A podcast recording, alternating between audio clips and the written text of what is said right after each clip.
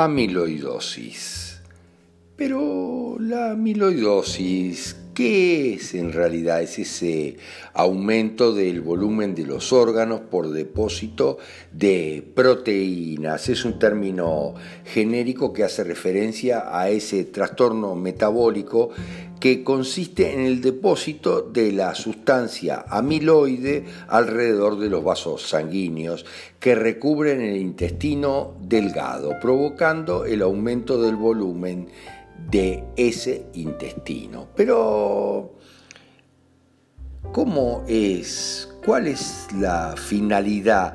La finalidad de la amiloidosis es en base a su sustancia amiloide, que son proteínas. Las proteínas son esenciales en el organismo y en la estructura fundamental del ADN. Por alguna razón, debido a un programa en general, no podemos asimilar lo esencial de nosotros mismos, que nosotros mismos somos porque es considerado como complicado, nocivo o peligroso y el cuerpo entonces provoca una disminución de la asimilación de proteínas en el intestino delgado. Ahí hay conflictos importantes de bocado y de desvalorización.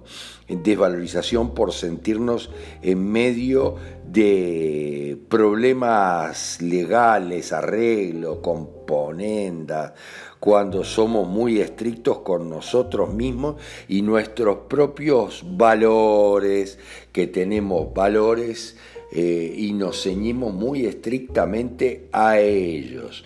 En otros casos eh, hay desvalorización en el abandono y la silueta que en cierta medida puede estar eh, atenuada, ya que las prioridades de mantener la circulación de información y otras defensas tienen que ver con un clan, más con un conflicto por carecer en cierta medida de eh, valores superiores, diríamos. Es un conflicto de ser demasiado perfeccionista. En muchos casos me siento inútil, por eso mismo, por inútil o por perfeccionista.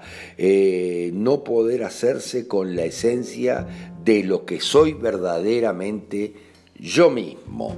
Es complejo y es bastante rebuscado lo que provoca la amiloidosis.